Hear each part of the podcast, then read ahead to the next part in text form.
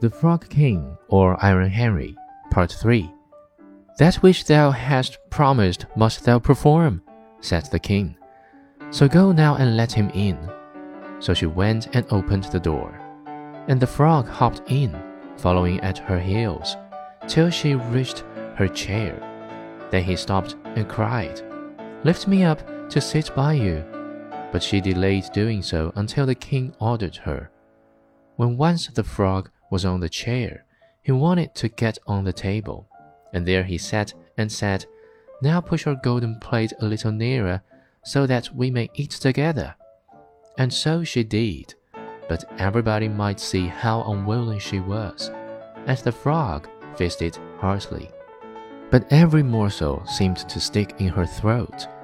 I have had enough now, said the frog at last, and as I am tired, you must carry me to your room and make ready your silken bed, and we will lie down and go to sleep.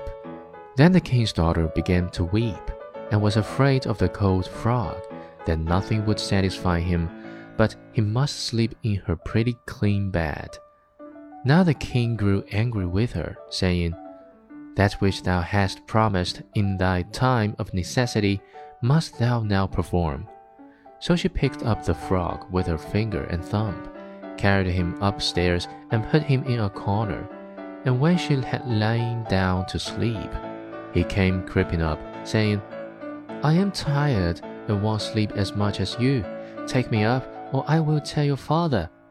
Then she felt beside herself with rage, and picking him up, she threw him with all her strength against the wall, crying, Now will you be quiet, you horrid frog.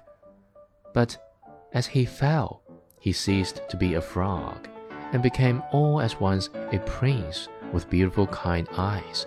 And it came to pass that, with her father's consent, they became bride and bridegroom. And he told her how a wicked witch had bound him by her spells, and how no one but she alone could have released him, and that they two would go together to his father's kingdom and there came to the door a carriage drawn by eight white horses, with white plumes on their heads, and with golden harness, and behind the carriage was standing faithful Henry, the servant of the young prince.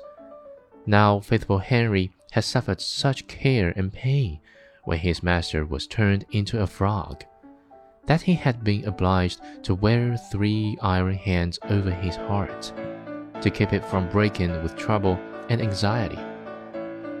When the carriage started to take the prince to his kingdom, and faithful Henry had helped them both in, he got up behind and was full of joy at his master's deliverance.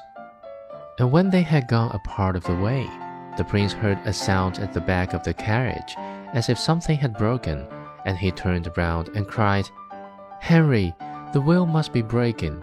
The wheel does not break. There's the band round my heart that to lessen its ache. When I grieved for your sake, I bound round my heart.